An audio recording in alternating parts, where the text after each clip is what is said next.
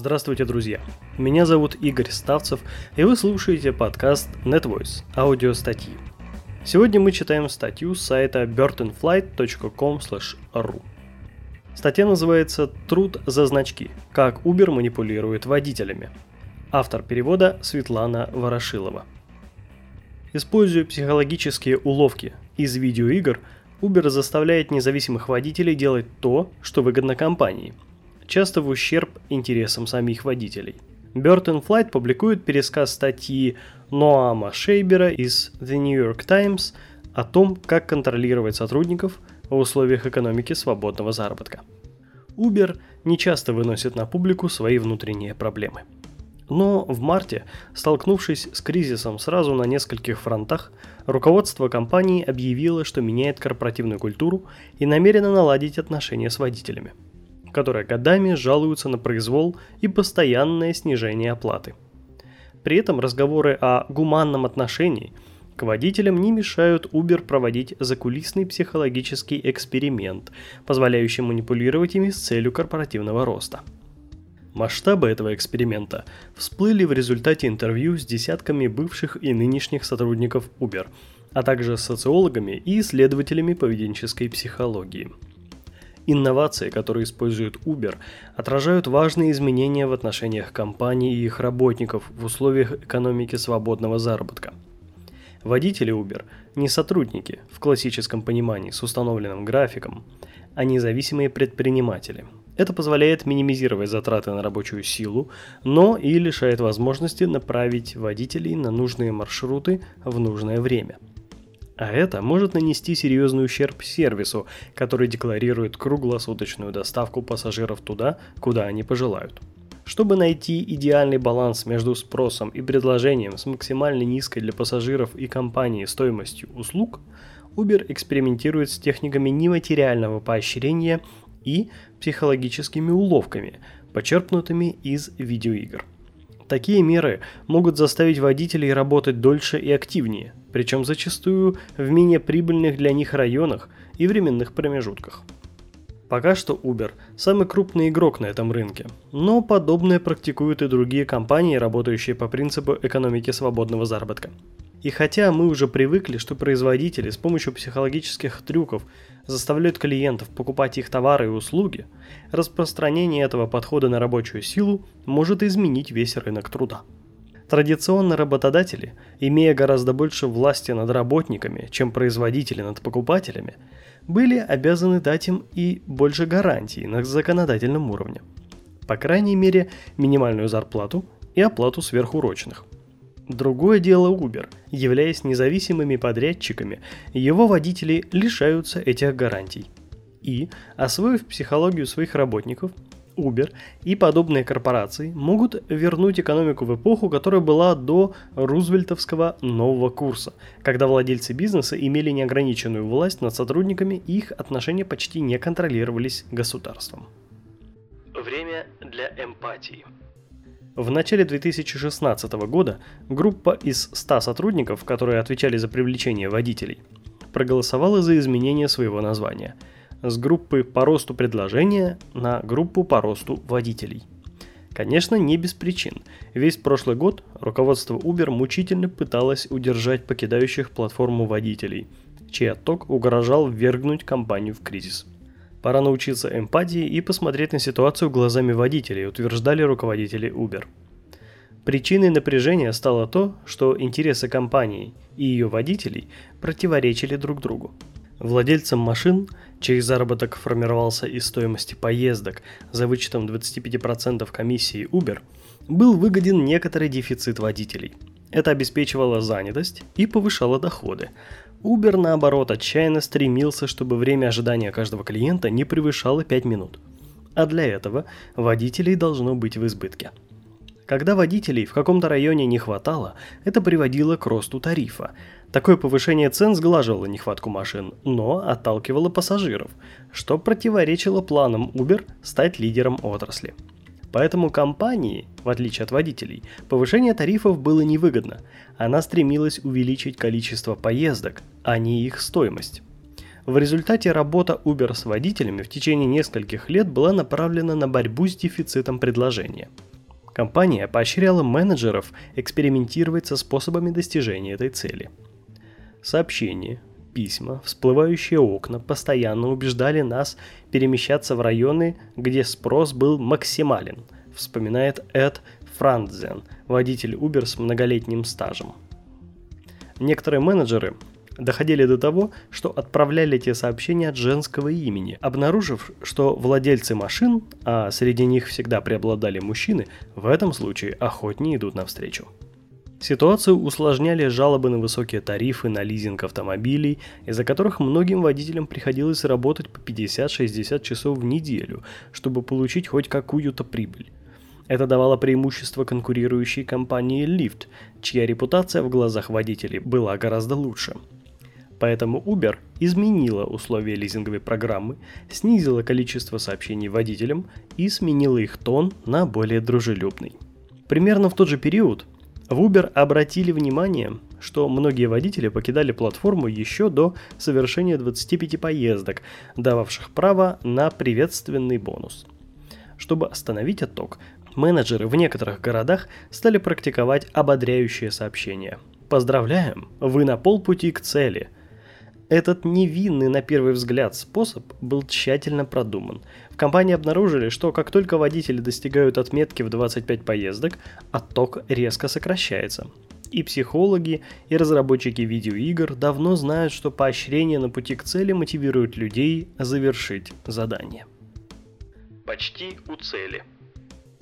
Попытавшись выйти из программы в 7.13 новогоднего утра, водитель Uber Джош Стритер получил сообщение с заголовком «Заработай 330 долларов». Текст ниже гласил «Вам осталось 10 долларов до чистой прибыли в размере 330 долларов. Вы уверены, что хотите выйти?» Еще ниже были две кнопки «Выйти из программы» и «Продолжить движение», причем вторая была уже выделена. У меня есть скриншоты с десятками таких сообщений, пытающихся убедить меня остаться на маршруте, говорит Джош. И он не одинок. Как только другие водители пытались выйти из программы, она тут же сообщала им, что они лишь в шаге от какой-то суммы или от того, чтобы превзойти свой заработок недели ранее. Такие сообщения провоцировали водителей работать дольше с помощью еще одной психологической тонкости – страсти к постановке целей – в последние 20 лет исследователи поведенческой экономики обнаружили феномен. Люди, которые сами решают, как долго они будут работать каждый день, мысленно ставят себе цель, например, 100 долларов.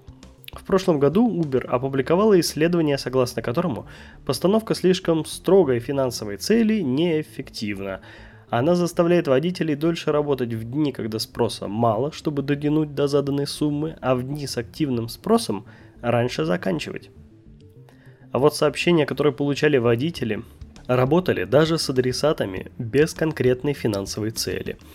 Многие компьютерные игры, вызывавшие наибольшее привыкание, например, Tetris, основывались именно на стремлении к цели, которая всегда оставалась за пределами понимания игрока. Это психологическое состояние еще называют игровой петлей. Представители Uber были явно знакомы с этой концепцией. Их сообщения водителям включали иконку двигателя, стрелка которого вот-вот должна была приблизиться к значку доллара, но никак не могла его достичь. И это не единственное заимствование из психологии компьютерных игр. В любой момент приложение демонстрировало водителям, сколько поездок они совершили на этой неделе, сколько денег заработали, сколько времени провели в программе, каков их общий рейтинг. Это стимулировало соперничество и желание оставаться в игре как можно дольше. Иногда сходство с видеоиграми было буквальным. К примеру, водители зарабатывали значки за достижения, дальше и выше, отличный сервис, прекрасный собеседник и так далее. Менеджеры много лет заимствовали логику игр, провоцируя сотрудников на соперничество. Но Uber, не скованный трудовым законодательством, может пойти гораздо дальше – Конечно, элементы игры могут быть полезными в условиях экономики свободного заработка, объясняет профессор Кевин Вербах. Например, объединяя сотрудников, не связанных общим рабочим пространством. Но тут также много возможностей для злоупотребления и манипуляций, когда работодатель декларирует «Мы нашли дешевый способ заставить вас работать, не доплачивая вам за это. Мы заплатим вам значками, которые ничего нам не стоят». Именно так и происходило с водителями Uber. Некоторые из них практически ничего не зарабатывали, но при этом с восторгом вспоминают свои 12 значков «Отличный сервис». Непрерывная занятость. Возможно, эти техники оказывают совсем незначительное влияние на водителей, но многие из психологических уловок, которые используют Uber, могут иметь серьезные последствия. Взять хотя бы алгоритм предварительного заказа. У Lyft есть аналогичный. Когда водитель получает новый заказ, еще не завершив предыдущий. Он сокращает время ожидания для клиента, которому не нужно ждать машину издалека, когда другой водитель высаживает пассажира в двух минутах от него. Но не менее важно, что предварительный заказ побуждает водителей оставаться на дороге значительно дольше в периоды активного спроса. Он словно отменяет самоконтроль. Например, тоже происходит с пользователями Netflix, когда одна серия автоматически запускается вслед за другой, и зрители смотрят их подряд не в силах остановиться. Водителям нравится функция предварительного заказа. Теперь они непрерывно заняты, а значит их доход увеличивается. Но это же может играть против них, увеличивая количество автомобилей на маршруте и тем самым снижая тарифы. В Uber признаются, что функция предварительного заказа привела к настоящему синдрому Netflix. Некоторые водители были не в состоянии прерваться даже на поход в туалет. Пришлось добавить в программу кнопку паузы. Теперь посреди поездки водитель может отправить запрос «прекратить присылать мне заказы». Но когда он снова оказывается онлайн, опция автоматически включается и ее приходится ставить на паузу всякий раз, когда водитель берет пассажира. Для сравнения, даже Netflix позволяет навсегда отключить автовоспроизведение. Еще одна интересная уловка. Приложение Uber не позволяет увидеть пункт назначения пассажира до того, как вызов принят. В результате водитель не может оценить, насколько поездка будет для него выгодной. Воображая будущее.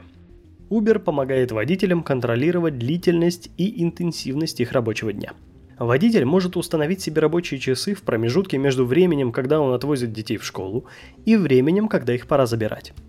В приложении даже появится опция, которая позволит водителям заранее указывать, что им нужно быть в определенном месте в определенное время. Если вам нужно забрать детей с тренировки в 18.00, приложение будет предлагать вам поездки в нужном направлении, обещает менеджер Uber. Есть надежда, что с развитием экономики свободного заработка компании, подобные Uber, будут ограничивать свои манипуляции сотрудниками через приложение. Психолог Келли Петерс говорит, что та же информация, что позволяет Uber провоцировать водителей на дополнительную работу, затрудняет уклонение от обязательств следить за их состоянием.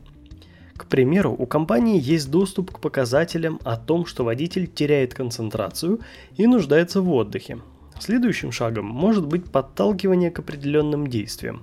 Три ваших пассажира подряд заявили, что поездка с вами показалась им небезопасной. Отправляйтесь домой.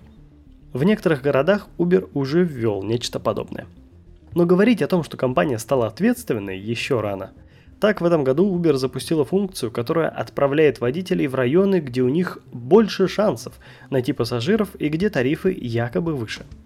Но на практике они просто перемещают шоферов туда, куда им выгодно, утверждают владельцы машин. Ты приезжаешь туда, а там никаких повышенных тарифов, и это происходит постоянно. Даже дизайн разработан так, чтобы принять предложение было гораздо легче, чем отказаться. Uber оправдывается, что это создали для новичков, которые жаловались, что не могут найти пассажиров, и что компания с удовольствием все изменит, если водители недовольны. Впрочем, если отбросить частности, то вопрос, насколько Uber стремится контролировать водителей, сводится к тому, насколько этого требует бизнес-модель компании.